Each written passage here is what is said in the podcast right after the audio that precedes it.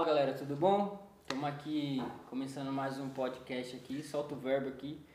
E hoje o convidado de hoje é esse meu amigo aqui, meu parceiro aqui. Parceiraço. Parceiraço, tamo junto aí, Tamo Joãozinho. junto. E vamos começar aqui. Joãozinho, fala pra gente, quem é o João? Quantos anos eu tenho? Fala pra galera aí. Demorou. Boa noite, galera. Quem não me conhece aí, meu nome é João. É, tenho 22 anos de idade. Sou, sou agora morador aqui do Imbu, né? Recentemente. Mas já tenho uma, uma, uma bagagem aí no, no mundo ministerial aí. Já tô já há uns 7 anos já de ministério. Me converti quando eu tinha, cara, eu tinha o quê? Eu tinha uns 16 anos, 15 anos, por aí. 16 anos. Entrei bem novão mesmo na igreja. Hum. É, tava já me querendo me aventurar no mundo, querendo me aventurar nas coisas erradas, mas aí conheci Jesus através de uma célula, conheci Jesus através da escola. Foi muito bacana, muito legal. Eu conheci uma pessoa né, que chegou na escola e renovou lá aquele lugar. Até, até, até a diretora foi salva naquele ambiente ali. A diretora, os professores, foi muito legal. E eu, eu sempre fui apaixonado por questão de música, né? Sim. Sempre a música me atraiu por algumas coisas. E eu lembro que naquela época eu tocava violão, eu gostava muito de tocar. A gente às vezes levava o violão pra tocar no, nos intervalos do, do ensino médio. Reunia uma galera lá pra gente tocar junto em todas as salas. E numa roda dessa, o, o cara lá pegou o violão, que foi o Christian, né? Não sei se ele vai assistir isso aí um dia.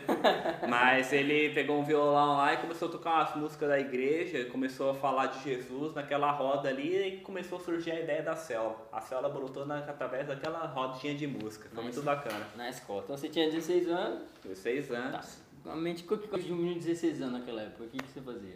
Ah, cara, a gente de 16 anos, mano, era basicamente pensava só queria namorar, só queria ir pro rolê, só queria ficar com a galera, né? E na época eu nunca fui assim muito de querer sair pra festa, pra fluxo, pra balada, nada do tipo.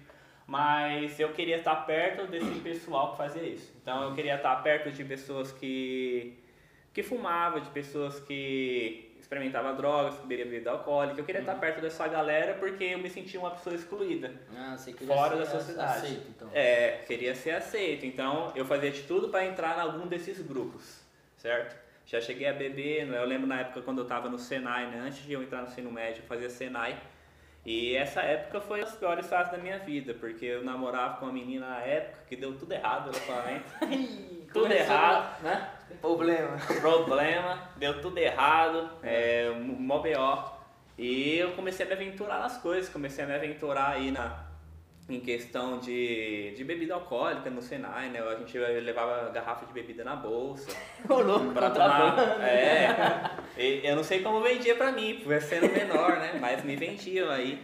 A gente levava bebida na bolsa e, tipo, era basicamente isso. A gente chegava nos lugares pra querer ficar louco. Nunca cheguei a fumar, graças a Deus, né? Nunca usei nenhuma droga, nada do tipo, mas já estava quase no caminho.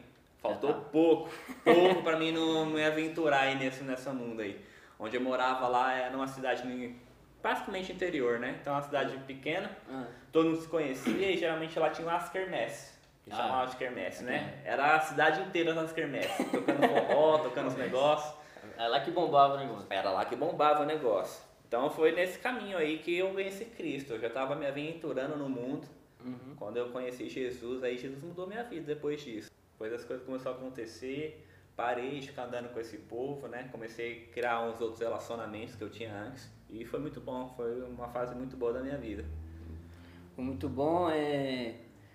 16 anos você conheceu Jesus através da célula que você estava falando.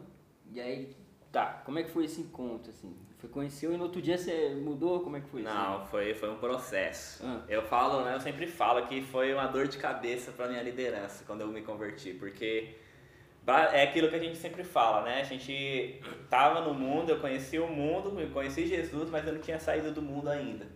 Então, para mim, eu achava normal que fazer sexo antes do casamento era normal. Pra mim era normal beber, era normal ficar com as pessoas, era normal. Então, pra mim, tudo isso era novo. Aham. Ninguém tinha me ensinado o que era certo. Mesmo que eu vim de uma família que ela é cristã. Sua família é minha base família cristã? é. Meus avós são pastores, Sim. meu tutor, minha mãe é, participou da igreja por muitos anos. Eu Ah. conhecia Jesus, mas eu não tinha uma vivência com Jesus. É, aquela questão, tipo assim, mesmo sua família sendo da igreja, não é um, tipo, um rótulo que você vai ser um cristão, você tem que ser, isso aqui, você tem que ter um encontro, que nem você teve, né? Sim, com certeza, né? O que me marcou naquele encontro foi que eu sempre quis ser uma pessoa aceita, né? Começou uhum. no começo. Então eu me sentia sozinho, eu me sentia excluído, eu sentia que as pessoas não se importavam comigo, eu me sentia abandonado. Sim. E através daquela célula foi o primeiro contato que eu tive de amor de verdade, né? O amor ágape que a gente conhece de Jesus. Sim. Que foi uma experiência que eu me senti amado, não pelo que eu tinha, não pelo que eu podia dar, mas pelo quem realmente eu era. Isso foi o que fez a diferença naquele lugar, porque eu lembro como se fosse hoje, o que marcou a minha vida, o início do meu ministério foi é, uma frase né, que eu lembro até hoje, que a, a, ele estava falando sobre amor na, na célula e ele falou para cada um assim, ó, Jesus ama vocês. Sim. E eu nunca tinha escutado que alguém me amasse. Para mim aquilo foi um choque, para mim aquilo foi no alto. Foi um choque de realidade, aquilo que me fez acordar, me fez pensar de uma forma diferente. Né? Daí eu, começou o processo, eu comecei a frequentar a casa dele diariamente, a gente começou a conversar sobre muitas coisas. É, é como assim, as conversas elas fossem ligadas diretamente, sabe? Ele entrava diretamente nos assuntos do mundo, nem parecia que era um cristão conversando comigo. Eles, como aquilo que Paulo fala, né? Ele me fez de fraco para os fracos, me fez de forte para os fortes. Sim. Então foi o que o Christian fez comigo naquela época, né? Sim. Ele, ele entrou no meu mundo, ele entrou no que eu falava, na minha linguagem. E aquilo começou a me ganhar para perto dele, a gente começou a criar uma intimidade, uma, uma, é, uma força, até que foi posição de vidas. Aí daí em diante começou a caminhada com Jesus, né? Aí comecei a entender o que era errado, comecei a entender o que era santidade, comecei Sim. a entender como é o que, o que, o que é um cristão, uhum. que, quais são os princípios, os fundamentos, uhum. tudo isso, né? Foi processos. É, foi um ponto que você falou aí interessante. Tipo assim, ele não, não te. Ele ganhou você pelo amor, assim, não, não que ele te julgou, ó, você tem que mudar isso, isso, isso já de imediato, né? É. é Pelo contrário, né? Ele me aceitou do jeito que eu era. assim como Jesus fez com a gente, né? Sim. É... Tá, hoje em dia o João são 22 anos, um menino novo, casado. Fala aí, como é que é essa experiência aí? Graças a Deus, hein? Foi, foi difícil para chegar até aqui, né? Eu lembro que no começo do nosso relacionamento porque a gente morava muito longe, né? Questão de três anos, de três, três horas de distância, né? Uhum. E era muito, muito longe. Eu lembro que no começo o pessoal não acreditava no nosso relacionamento, não. O pessoal falava assim, isso aí é fogo de palha, não vai, vai dar, certo. certo. Como eu namorava três horas de distância, né? E a gente tá aí quase seis anos já junto. Vamos fazer seis anos agora em junho. E foi uma caminhada bem difícil, né? Porque, querendo ou não, a gente veio Tava, tava dentro da igreja os dois, estamos ainda até hoje, graças a Deus. Sim. Porém, foi um namoro que a gente estava se aventurando, a gente não sabia o que era o certo, né? Sim. O que era um caminho certo na presença de Deus. A gente sabia por cima, né? Fala, fala por cima, mas na vivência, assim, a gente aprendeu na prática e a gente teve que quebrar muita cara no começo. No começo do relacionamento a gente teve que passar por muitas coisas sozinho, né? A gente não tinha auxílio por, por conta disso. Das pessoas não acreditarem que nosso relacionamento ia dar certo. Uhum. Então a gente passou por muita barra sozinho. A gente passou por um momento que, de querer desistir, passamos por um momento de, de vitória, um momento de luta. Mas graças a Deus, né? Casamos aí em dezembro do ano passado. Foi, foi benção, né? Foi benção, foi benção. Mas até chegar no casamento a gente passou por bons bocados financeiramente, questão de santidade, questão de, de oração. Então a gente, a gente aprende tudo junto, né? Uhum. Praticamente. Então, Ô João, agora fala pra mim um, um, um ponto, um, aquilo que marcou. Jesus marcou você assim, poxa, mano, isso aqui aconteceu na minha vida e, meu, se não tivesse acontecido.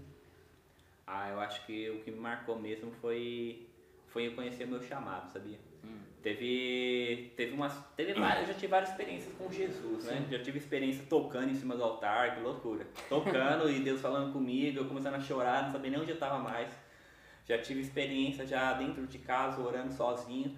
Mas o que me marcou realmente foi quando marcou o meu, meu propósito, marcou meu chamado. Eu lembro que foi numa conferência de 2014, a gente no ginásio do Birapuera. É. Eu lembro até a música que tocou depois. Foi um marco que, que marcou realmente minha vida. Foi a Paixão e Devoção, né, do Arena Louvor. Cara, essa música marcou a minha vida, porque eu lembro como se fosse ontem as palavras que teve naquela conferência. E foi falando sobre propósito, foi chamando, falando sobre o chamado.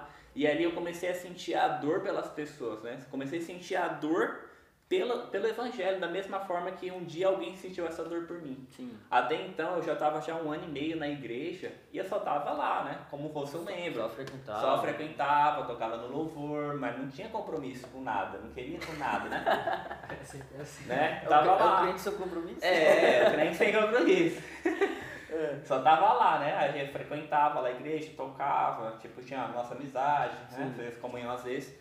Mas o que realmente marcou foi aquela conferência, porque foi a primeira vez que eu consegui olhar e eu vi, eu lembro como se fosse ontem, né? Eu vi o meu antigo líder na época, abraçado com todo mundo da equipe, eu olhei aquilo e falei assim, cara, por que, que eu não tô fazendo isso ainda, né? Uhum. Por quê? Deu meio aquele gatilho, né? Eu preciso fazer isso agora.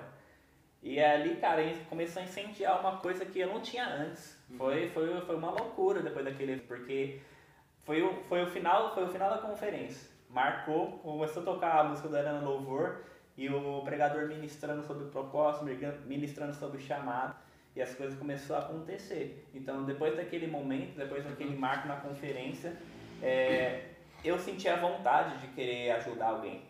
Que loucura, né? Tipo, eu senti a vontade de querer abraçar uma pessoa que estava precisando, de acolher um morador de rua, de. Sei lá, Sentiu a dor pelo é, próximo. uma urgência, como se fosse tipo assim, meu Deus, eu preciso fazer uma coisa Faz por essa agora, pessoa. Sim. Se eu não fizer, eu tô com o tempo perdido. Eu lembro que eu comecei a fazer muita loucura nessa Ah. época, que a gente ia para as quermesses lá da, Da lá cidade, da, lá. da cidade. E eu lembro que uma experiência muito forte que Jesus marcou, assim, fora essa, foi que a gente tava todo mundo da equipe evangelizando, assim, no individual. E Deus tocou no meu coração para ir além, sabe? Para ir ser mais ousado. Ah. Aí eu subi lá no palco lá. Eu, eu perguntei, eu É a perguntei, quermesse, ó. quermesse. Esse existe. Eu perguntei lá pro, perguntei lá pro vereador, que ele é, ele é próximo da minha família, né? Sim. Aí eu falei assim, ah, eu tô querendo aqui fazer um momento aqui em cima, aqui, dar uma palavra aqui pro povo, o que, que você acha? Aí ele falou assim, ah, vem depois da uma hora da manhã. Isso era 10 horas da noite. Eu falei, ah, beleza, né? Eu achei que, ele achou que nós estávamos só jogando a boca pra fora. Deu uma hora da manhã nós estava lá. Na quermesse lá, lotada, mais de mil pessoas. E aí, como Lotado.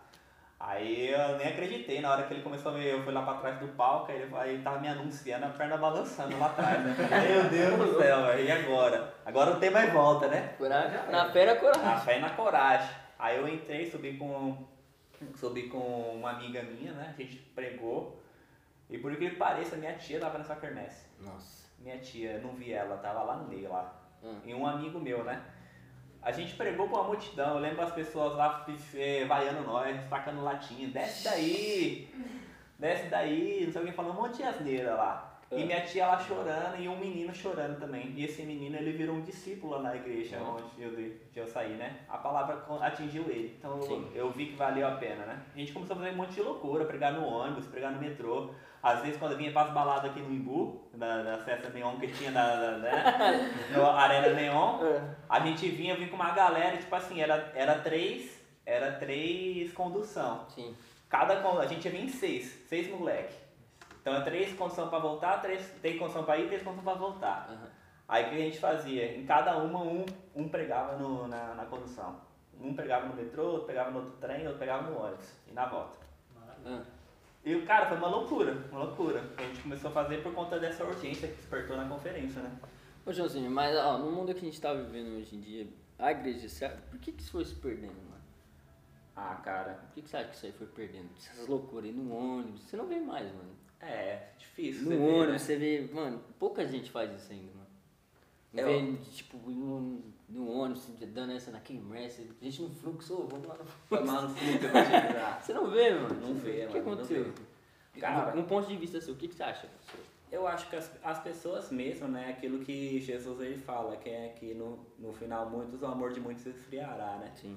Então, tipo, eu vejo a galera aí se esfriando, tipo, a galera tá preocupada de novo com seus próprios projetos pessoais, tá esquecendo das pessoas, tá esquecendo de fazer as coisas, né? Sim.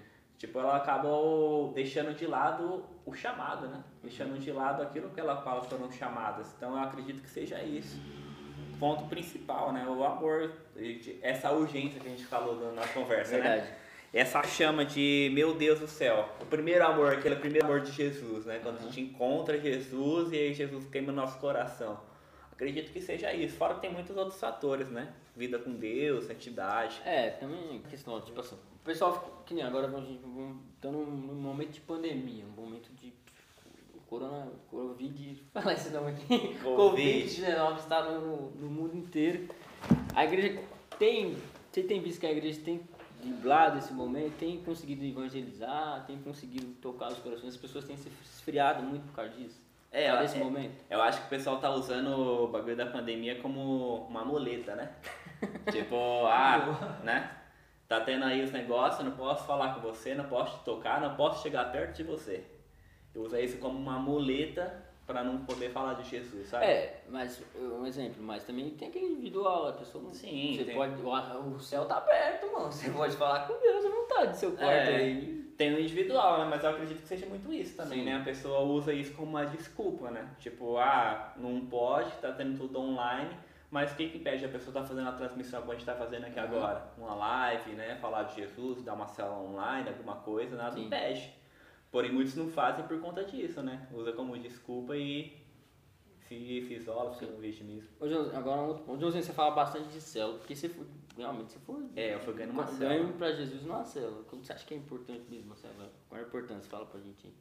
Ah, cara, eu acho que a célula é o combustível da vida de uma pessoa. Hum. De verdade. É, é a célula que você cria intimidade com alguém. Pode ser que no culto você converse com a pessoa uma vez ou outra, né? Que você descontrai, sai com a pessoa, mas é na célula que é onde você cria relacionamento. Sim. Jesus ele fazia isso muito na, na Bíblia, né? Todo lugar que ele ia, ele fazia como fosse uma comunhão.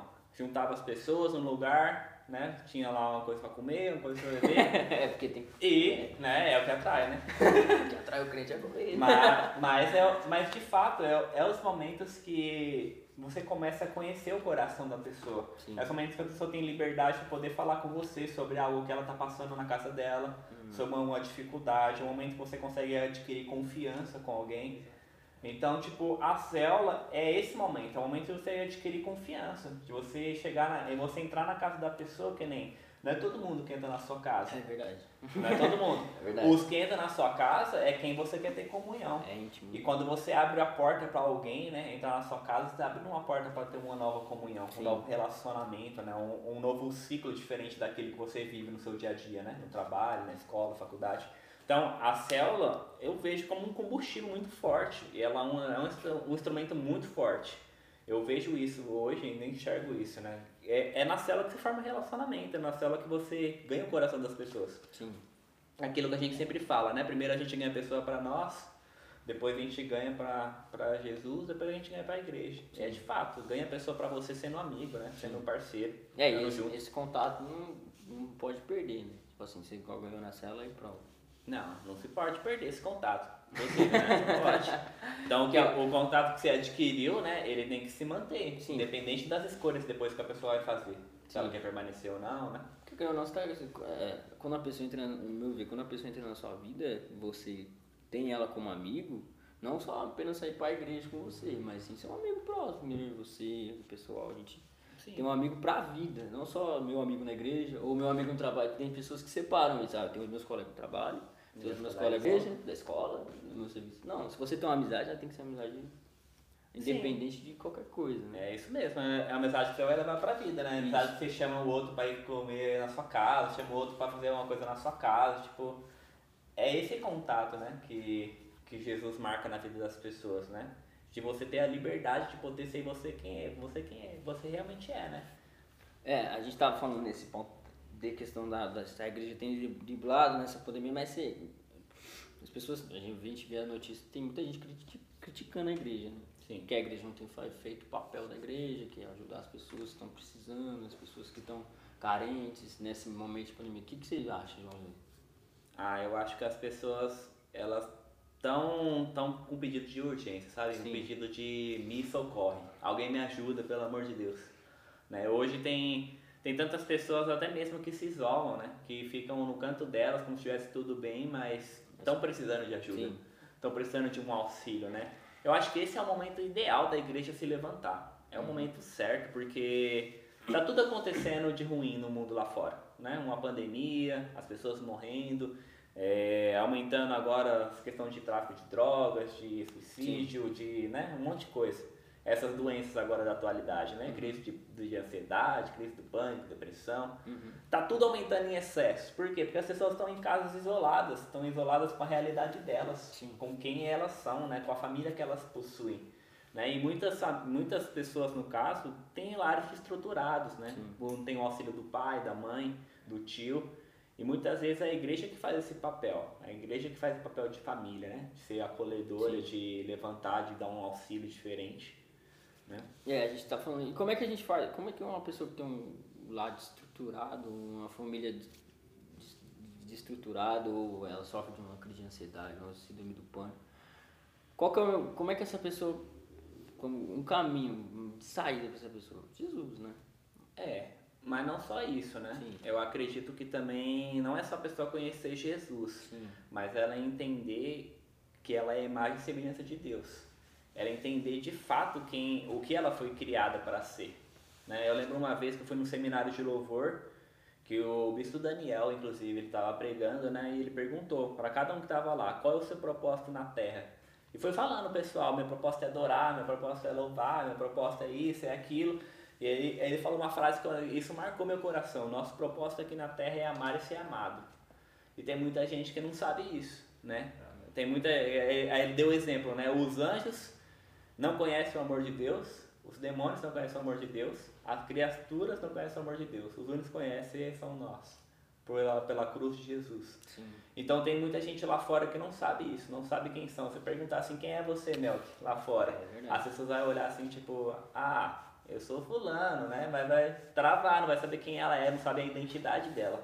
Sim. É por isso que essas doenças hoje acontecem, porque a pessoa não sabe quem ela é. Ela está perdida e as, as situações, as pressões da vida vai gerando uma enfermidade na pessoa, né? Por conta dela não saber controlar, dela não saber se, se posicionar diante de uma situação dessa. Porque as pressões vão vir, independente se você é cristão, se você não é, Sim. se você acredita, se você não acredita. Vai vir. Porém, o que difere é você saber quem você é, é a sua identidade, né? Você saber quem é, de fato, é, é quem você é. Que você não precisa daquilo, né? Você não precisa de uma depressão, não precisa se isolar, não precisa ser uma pessoa sozinha, não precisa ser uma pessoa abandonada, rejeitada, destruída. Certo? Joãozinho, dá uma mensagem pra galera que tá vendo a gente aí, que tá ouvindo também que sofre disso. Muitas pessoas perguntam, ah, como é que eu tenho a minha vida com Deus? Como é que eu consigo confiar mais em Deus? E aí? Como é que a gente fala para essas pessoas? Olha, eu acredito que também, né, fora Jesus, uma coisa que possa te ajudar, inclusive, é, sei que tem muitos casos que não dá pra gente generalizar, né? Sim. Falar como um todo. Cada um passa de uma forma diferente. Porém, procura um especialista que possa te ajudar isso, né? um especialista, um terapeuta familiar, um psicólogo, né? Às vezes a gente tem esse preconceito de, ah, meu Deus do céu, eu não vou passar no psicólogo porque eu não sou louco. é, não, e não tem nada a ver, né? Sim. Às vezes, tipo assim, tem muita coisa que você passa hoje que não é sua culpa. Sim. Mas veio de cargas passadas, dos seus pais, dos seus avós, dos seus tios, da sua família. E muitas vezes essas situações, elas é como se fosse um ponto de contato. Sim. A pessoa ela vivenciou aquilo e ela cresce achando que aquilo é certo. E ela começa a adquirir as mesmas características que os seus familiares, ou seja, tem ansiedade de excesso, tem depressão. Né? Na minha família, por exemplo, eu tenho alguns casos de depressão na minha família. Sim. Eu era para ser mais um número, mas por que, que eu não sou hoje? Porque de fato eu entendi, teve algumas situações que aconteceu na minha Sim. família que eu precisava perdoar, né? Eu precisava deixar para trás e começar a seguir a minha vida dali em diante. Então tem, tem muitas situações, tipo, não, não só para quem já é cristão, né? Às vezes tem cristão que já passa por crise de ansiedade, passa por depressão, passa por todas essas coisas. Né? A pessoa fala assim, meu Deus, mas eu oro, eu leio a Bíblia, eu vou na igreja, eu jejuo, eu jejuo, e nada por que eu tenho isso? É por conta disso, porque tem coisa passada que você ainda não venceu. Sim. Você precisa voltar lá atrás, vencer aquilo e construir uma nova história dali em diante, para você poder vencer. Isso é para tudo, para o medo, para ansiedade, para solidão, para insegurança. Né? Às vezes a gente acha, ah, eu sou inseguro demais. Tem um motivo para você ser inseguro demais. E isso geralmente vem da família. Sim. Você, você tocou um ponto legal que aqui na nossa conversa, do perdão. Eu vejo, mano, que hoje em dia, meu, as pessoas são muito difíceis de perdoar umas às Sim. outras. Muito difícil, muito difícil. E através do perdão a gente libera essas coisas, né? Sim. A gente libera. Tipo, é, o perdão é, é um processo, né? Pra Sim. gente curar a nossa alma. Não é só o perdão, tem muito mais coisas, né? Porque a gente precisa perdoar todos os dias, querendo ou não. Não é uma vez só e ponto, acabou. Né? Tô, tô, tô, tô, tô de boa. Tô de boa. Não. Tem coisa, tem situações que marcam a nossa vida, né? Marca, gera traumas, gera, gera alguns medos tão excessivos na nossa vida que mesmo a gente perdoando, a gente não consegue. Né? Não consegue mais ficar perto da pessoa, porque às vezes a pessoa fez alguma coisa contigo no passado, né? Hoje a gente vê aí o índice de abuso sexual crescendo gigantescamente, né, nas famílias. Isso marca, né? São situações que marca a, a identidade da pessoa, marca quem ela é. Mas, de fato, o perdão ele começa com uma decisão. Sim. Então, quando você decide, né? E é que nem quando a gente se machuca. É. A gente se machuca, cai de bicicleta, cai em algum lugar. É a mesma coisa. Na hora ali vai doer. Pra você tocar, pra você lavar, pra você limpar. Mas é necessário. Porque se você não fizer aquilo, pode acontecer uma coisa pior. Sim. E é a mesma coisa com o coração. Né? Tem, voltar, voltar ao perdão. É, você perdoar alguém é você se, você se dispor a Deus limpar as suas feridas. Sim. É você se dispor a Deus tocar naquilo que está sangrando você, Uhum. né? E dói, porque é uma fase que, como você falou, é uma fase que liberta, né? É uma fase que você se sente em paz, se sente curado, né? E aí você busca o perdão todos os dias, como você falou, né? Ah, eu perdoei ele, aí eu vejo ele na rua com vontade de matar. É, eu ver ele na rua ali, vou partir, vou segurar o pescoço dele. Não, né? é um processo diário, o perdão. É processo diário, ainda mais quando a convivência com a pessoa que te machucou é diário, né? Então é um processo muito diário, tipo, você perdoar alguém não é do dia pra noite. Ah, conheci Jesus, perdoei, é isso, vida É que isso. segue. Não, né? É que nem eu sempre vi uma frase, uma frase tipo, as pessoas que, que falam que perdoou e não perdoou, né? É como se ela pegasse um copo de veneno, ela tomasse querendo que você morresse. Então, tipo, é a mesma coisa. Então as pessoas elas se machucam e acham que. Não, eu, é aquela frase, né? Eu perdoei, mas não quero ser perto de mim. Você na sua Fica longe. vida e eu aqui. Isso não é perdão, né? Sim. Você tem com ressentimento da pessoa. Ficar Então, aquela mágoa ainda. É, tá com mágoa, ainda tá machucado, você não consegue ouvir a voz da pessoa que já lembra aquilo, né? Então. É, e você, a partir do momento que você perdoa, você tem esquece, acabou, se, não, se você ficar continuando lembrando, você não perdoa, né? Sim. Quando você tem remorso, né? Você não, não perdoou. Você tá remoendo aquela ferida, né? É como se você estivesse criando um casquinha, você vai lá e arranca. Deixa sangrar de novo, vai lá e arranca de novo. E fica nesse ciclo. É, a gente falando de perdão, me lembra muito o perdão que Deus, que Jesus teve pelos nossos pecados. É a mesma coisa você perdoar alguém. Se Jesus, se Deus, Jesus fosse a mesma coisa, do jeito que você perdoa alguém, será que você estava salvo? É difícil, hein? Meu Deus, né? É uma pergunta isso aí, porque, nossa, o que Jesus fez por nós na cruz, cara, ele pegou as nossas dores, as nossas enfermidades, tudo, né? É, nós não merecemos o perdão e, nós, e por graça nós temos ele. Então, assim, o evangelho eu vejo assim, do mesmo jeito que você foi salvo pela graça, você recebeu, as pessoas também têm direito. Então Sim. você tem que ser o reprodutor do evangelho. Isso aqui é você ser cristão. Então você tem que reproduzir aquilo. Então, ah, vou reproduzir o ódio. Eu errava e eu me converti, eu tenho que ser o santo. Não. Não. Aí o pobre pecador que tá, tá lá. É não pecador assim, mas tipo assim, a pessoa que você tinha a mesma vida que ela, você julgar, isso assim eu vejo como errado. Sim, é errado. É que nem, tipo assim, tudo que você passa, né? Na hora você não sabe o porquê você tá passando por Sim. aquilo. Mas sempre depois, lá na frente, alguém vai estar precisando exatamente daquilo que você passou. É verdade. Então, tipo, cara, eu já passei por tantas situações assim que marcaram a minha vida que no momento eu não entendi o porquê eu tava passando e porque Deus tava permitindo que eu passasse por aquilo. E hoje eu entendo, eu falo assim, caramba, eu passei, hoje eu tenho domínio para ajudar alguém sobre isso. Se eu não tivesse, eu não, talvez eu não conseguiria ajudar. Sim.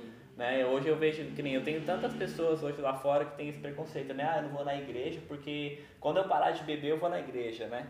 quando eu parar de fumar, quando eu ah, eu não vou me aceitar por eu ser homossexual, por eu ser alguma coisa. Pelo Sim. contrário, Jesus amou todo mundo da- do jeito que eles eram. Jesus falava com judeu, falava com fariseu, falava com prostituta, falava com todo mundo. E por que a gente tem que ser diferente? É, é, Né? Essa religião que, que a maioria das igrejas impôs que, que tem atrapalhado muito o Sim. evangelho de ser pregado. Essa máscara que a gente pôs, assim, a igreja, quando digo igreja, igreja geral, não algumas denominações, mas porque as pessoas vêm, tem esse medo, tem esse receio, porque as pessoas pensam que o, sim, o templo, claro, tem que ser santo, sim, mas que às vezes elas se sentem, o pecado te faz isso, faz você se sentir impuro de entrar dentro da igreja, cara. Faz você sentir sujo, né? Pra você, Sim. não, se eu olhar lá, se eu chegar lá, pessoas vão ficar me olhando estranho. Às vezes a pessoa nem sabe o que você tá passando. Sim. E você pensa isso. E você acha que todo mundo tá lá dentro também é santo. É. Que as pessoas não viveu as mesmas coisas que você vive, ou que você vive hoje em dia. Que as pessoas. A igreja, é, é- eu penso assim, como se fosse um hospital de pessoas doentes. É um hospital, lá entra só pessoa doente, cara. Pessoas. que- Não doente mental. Imagina, não doente mental, mas assim, que precisam ser curados, precisam de, de auxílio. Sim. Então, Espiritualmente. espiritualmente falando. Também socialmente. Tem pessoas que entram na igreja por causas sociais. Sim, é, é, é aquilo, né? Como a gente falou no começo, né? A gente se fazer de fraco com os fracos, de forte com os fortes, inteligente com os inteligentes. Né? A gente tem que estar preparado para receber qualquer tipo de público, independente do que a pessoa escolheu para a vida dela. Sim. Né? O que a pessoa passa dentro da casa dela. Às vezes a pessoa não quer ir por conta de uma situação que ela passa com os pais. Verdade. Tipo, ah, não sei, meu pai não tem. Meu pai, sei lá, meu pai, meu pai não demonstra amor por mim, meu pai não demonstra acolho por mim, sei lá. Tipo, as situações, ela comparam a situação que ela passa na casa dela com a igreja, né? Sim. Tipo, ah, eu vou passar a mesma coisa lá, as pessoas vão me abandonar, vão me rejeitar, vão me excluir. E a igreja não é um grupo social, a Verdade. igreja é um lar, né? Que É lá, é, isso. é como se fosse uma família. né? É, não é um grupo como se fosse um grupo separado. Você pode participar, você não. Ou é um, ou também é um local que você frequenta, de- como eu sempre falo, um local só pra você frequentar. Você tem que ser a igreja também. Sim, com certeza. Você é um membro do corpo, a igreja é um corpo de Cristo, né? Então você tem que ser uma parte do membro. Não adianta só você frequentar e também só você fazer e não estar em comunhão. Sim, com certeza, né? Você tem que ser o corpo, né? E como o corpo é, é cada parte do corpo ela é responsável por uma coisa, mas um, como um todo, as- todas são importantes. Sim. Todas. Ah, Joãozinho, pra gente tá não finalizando, não finalizando agora, mas pra gente caminhar aqui.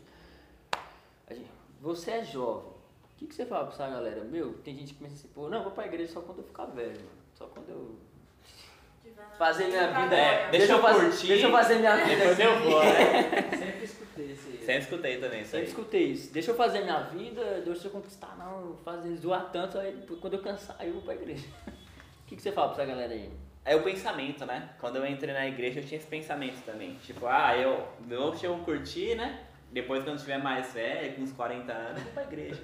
Vou conhecer Jesus? É. Jesus eu já, já ouvi ele falar, mas... Mas por quê? Porque a gente tem uma coisa, quando a gente tá conversando agora, a gente tem uma coisa rotulada da igreja. Sim.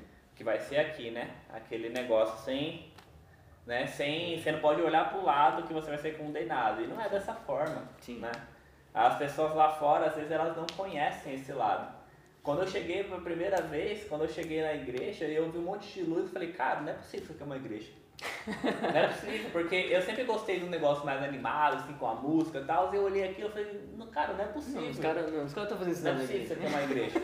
E, e de fato, né, é, foi o que me fez tirar esse pensamento um pouco ignorante, Esse né? rótulo, né? Esse rótulo, né? Tipo, ah, eu, a igreja eu não posso me vestir do jeito que eu quero, a igreja eu não posso ter cabelo longo, a igreja eu não posso ter barba, eu não posso ter aquilo. É. E não é isso que Jesus prega, Sim, é né? porque normalmente, é, por conta disso, algumas denominações fazem isso, né? E aí, a pessoa vai em uma igreja E acho que todas são e iguais. acha que todas são É iguais. que, nem, é que nem a gente falar, falar, a gente vê um policial roubando e falar que todo Todo. policial é. Ou todo político é corrupto. É, não é, não é todos. Não, é a grande são. maioria. A grande maioria, mas, mas Mas não pode generalizar, né? É, então é a mesma coisa com a igreja. A igreja você precisa achar um motivo que te faz sentir bem. Sim. Então, tipo, se você achou o seu motivo, não tem por que você falar que, ah, vou, vou vir depois de 40 anos pra cá. Às vezes você não achou o lugar ideal ainda. Sim, e, é, e também não, a gente não pode só ir à igreja e, buscar algo lá. É. O que mede a nossa fé, o que sustenta a nossa fé em Jesus é o relacionamento com Ele. Não adianta você só ir na igreja, só, ah, eu vou só frequentar a igreja e minha vida vai mudar. O que, que uma pessoa que faz isso, que a vida dela muda? Não muda. Vai continuar igual ou pior. Sem duvidar, né? Aí depois a pessoa acaba saindo da igreja falando mal, não, a igreja só engana, só rouba dinheiro. Por quê? Porque às vezes a pessoa não tinha uma fé sustentável, não conheceu o evangelho primeiro, ela acha que o evangelho é só ir na igreja. Sim. E, É. e Jesus chamou a gente para ter um relacionamento com ele, não com a religião, não com a igreja. Sim. É, às vezes a pessoa acha que a igreja é o lugar que você tem para ter um encontro com Deus, né? E Sim. isso já foi é, abolido há muito tempo. Claro. Na cruz de Jesus, a gente consegue orar na nossa casa, Sim, né? Jesus, né? Nós somos Mas por que, que a importância de você ir para a igreja, Sim, né? é Porque é, a importância é onde você também cria comunhão, isso. você cria relacionamento, você cria... Cara, você cria uma vivência diferente também, né? Como um corpo. Sim, é aquilo que a gente tava falando, não tem como um membro, eu sozinho. É, com é, certeza. Eu sozinho. Assim, a igreja ela trabalha como um corpo, como uma família. Então, Né? Que um nem- grupo. Eu já ouvi muito já de pessoa falando assim, ah, eu não vou à igreja porque eu tenho Deus no meu coração. Mas nem Cristo andou só. é, é, tipo, cara, É, nem Jesus andou sozinho, assim. Jesus tipo, faria milagre sozinho, sim, mas ele, o- através da, da vida dele e através dos discípulos, o evangelho chegou até nós hoje em dia, cara. Sim. E você vê que loucura, né? O evangelho só chegou até nós por conta de relacionamento. Sim, Um foi se relacionando com o outro, se relacionando com o outro, que foi chegando na gente. sim. Exatamente. É, é isso que as pessoas lá fora não conhecem. As pessoas acham que lá fora todo mundo vai abandonar elas, vão trair elas, vão rejeitar elas, vão frustrar elas, né? E, e as pessoas elas têm esse rótulo, não, eu não vou lá porque vão me frustrar. Às vezes eu também, porque eu penso assim, as pessoas já são, foram tão machucadas que é o costume. vezes, Um exemplo, nunca, não sei se aconteceu, já aconteceu com você. Você tá passando na rua e tem um cachorro, você quer ouvir um cachorrinho e ele é meio assustado. Porque ele já passou por alguma coisa. É, já Às vezes né? até a própria igreja feriu essa pessoa. Exatamente. Tem muita pessoa machucada com é, a palavra igreja, né? Isso. Nem é com questão de. O evangélico não É. é, só a igreja. É a palavra igreja, o porque vem- cristão, ou, ou os crentes. Os crentes. É, vem igreja já vem aquele rótulo, né? Na rouba, a igreja. Pastor é ladrão. é, as pessoas não falam comigo, Sim, tem um monte de grupinho. de verdade. Então já vem a palavra que assusta as pessoas, Sim. né? Eu acho que seria isso, né? É a palavra que assusta, mas quando a pessoa fato conhece, ela, ela percebe que ela estava enganada sobre o pensamento que ela tinha. Por Sim. muitas coisas, né? Eu acho que seria isso, basicamente. Joãozinho, pra, gente, pra gente finalizar, passa uma mensagem pra essa galera aí. Como jo- 22 anos, casado. Não, vamos, vamos antes da gente casa. Fala um pouquinho mais pra gente do casamento. Você tem 22 anos, cara. Conseguiu conquistar tudo assim do, de uma hora pra outra. Você veio poupança rica lá, primo rico seu te deu, ó João, vamos lá pagar seu casamento. Não, Fala aí, porque tem muita gente que quer casar novo ainda, né? Sim, muita gente que quer casar casa- novo. o casamento, assim, eu vejo na geração que eu vivo, tipo assim, é algo que pessoas falam que é falido. Você vê o índice de divórcio aumentando aí, as pessoas não acreditam mais é, em uma união, tipo, você ficar com uma mulher só, casar com uma pessoa só, não. Ou você tem um compromisso, as pessoas não querem compromisso. Sim. Fala pra galera aí. Bom, eu acredito que a questão do casamento, né, é, foi uma coisa bem difícil, né? A gente ficou, acho que um ano e meio noivo. E foi, foi uma época bem, bem difícil pra gente. Foi uma época que não foi fácil. Questão financeira, questão de, de conflitos, né? Que todo relacionamento vai ter e muitas pessoas fogem de conflito, não quer ter briga, não quer ter, né? Não quer ter discussão. Porém, o relacionamento, cara, é, é isso, né? Todo relacionamento que você for ter, você vai ter briga, você vai ter discussão, você vai ter alguma coisa. Mas o que, de fato, né? Meu casamento foi, foi uma bênção de Deus. Porque eu, fiquei quase dois anos desempregado. Dois, fiquei quase dois anos de empregado, não tinha dinheiro pra nada. E a gente passou por muita coisa nesses dois anos. A ponto de a gente chegar no, na fila do, do, do Burger King e a gente tá contando moedas de 10 centavos pra poder pagar um lanche de 8 reais, mano. Caramba, cara. Cara, foi, tipo, a gente passou por isso e foi uma época que doía, tá ligado? A gente, eu chorei, eu, eu lembro que como fosse ontem, eu ia lá na fila do KFC, eu chorando porque tava contando moeda, porque não tinha pra comprar um lanche de 8 reais, mano. Não dava pra comprar nem um refrigerante também, era ou comprar um refri ou comprava Ou um com lanche. E a gente nesse período de noivado, né, as pessoas não botando fé, tipo, praticamente eu e ela que fomos atrás disso, Sim. mas claro, foi debaixo da benção de Deus. Né? A, gente, a gente passou por muita dificuldade, a gente conseguiu. As coisas começaram a aparecer. Sim. Né? Deus foi- Então, Deus foi provendo, assim, aos poucos. Apareceu o, o sítio, que foi uma benção. A gente achou um sítio maravilhoso, no super em conta. É, a gente foi, foi depois recebendo alguns valores das pessoas que eram próximas da gente. Fala assim, ah, toma aqui 500 reais, toma aqui 200, toma aqui tanto, toma aqui tanto. Sim. E assim a gente foi conseguindo até a hora que a gente conseguiu quitar e casou. Mas não vou falar pra você que não foi fácil, né? A gente passou por bons bocados junto, né? A gente passou por uma vivência muito forte, assim. É, a ponto de, acredito que não só eu, mas como ela também já deve ter pensado, já, meu Deus, porque eu tô passando por isso, Vou né? Eu vou parar por aqui. parar. Mas é uma benção o casamento, né? A gente tá casado há cinco meses, Esse cinco meses agora, assim, casado. E é uma benção a gente conviver junto, a gente não ter mais isso de ter que dar tchau um pro outro, de, sabe? De... Geralmente quando a gente, a gente namorava, eu lembro que eu tinha que sair no último ônibus. Eu chegava em casa quase uma hora da manhã, porque sair daqui às 10 no último ônibus pra poder chegar uma hora da manhã em casa. Ô, amor, hein? É, foi, foi difícil. Tipo, a gente não podia nu- nunca dormir na casa do outro, então a Sim. gente tinha algumas coisas, né? É, você, Como é- teve, você teve um relacionamento em santidade. Agora, Sim. fala pra galera aí, foi fácil? Não, não foi fácil.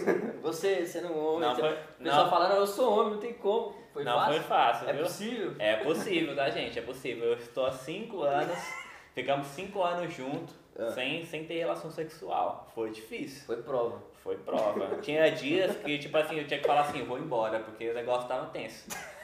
Tinha Vou dias. fugir, você fugiu. É, tinha dias assim, tipo assim, porque a gente é humano, a gente tem atração, né? É verdade. Um, a gente tem atração.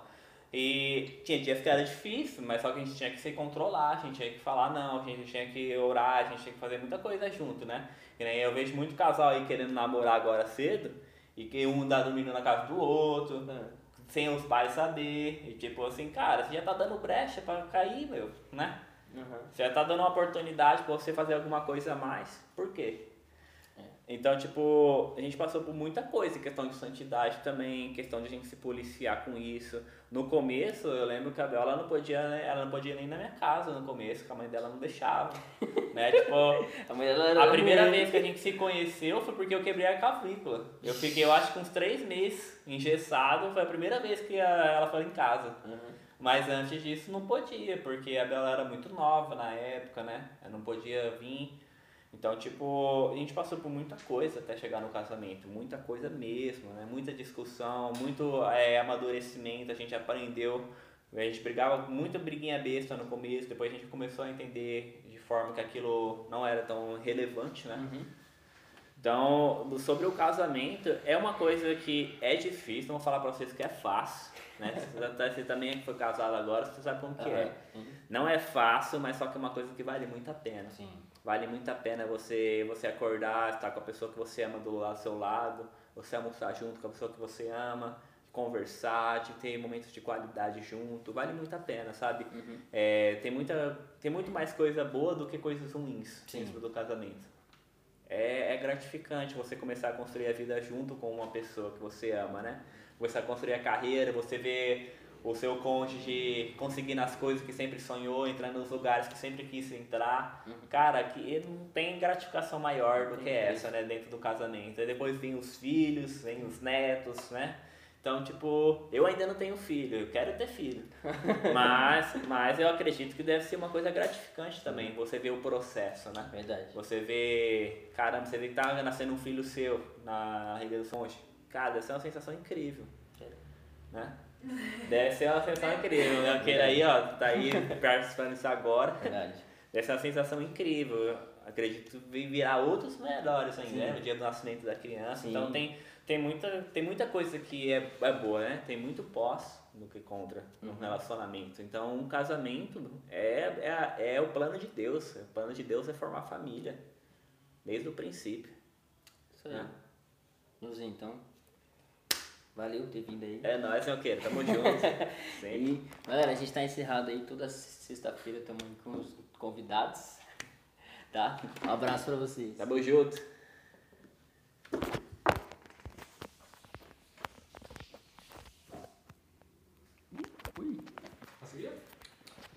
Pausa aí que eu- Foi uns S.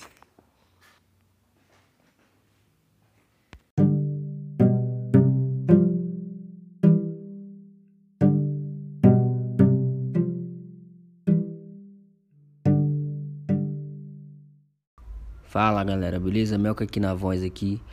Querendo convidar você aqui para participar toda sexta-feira ligadinho com a gente aí o nosso Solta o Verbo, o nosso podcast, beleza? Então, anota aí na sua agenda, toda sexta-feira, 19 horas, podcast Solta o Verbo. E fica ligadinho com a gente aí, live no Instagram. Estaremos no Spotify também, beleza? Estaremos convidados aí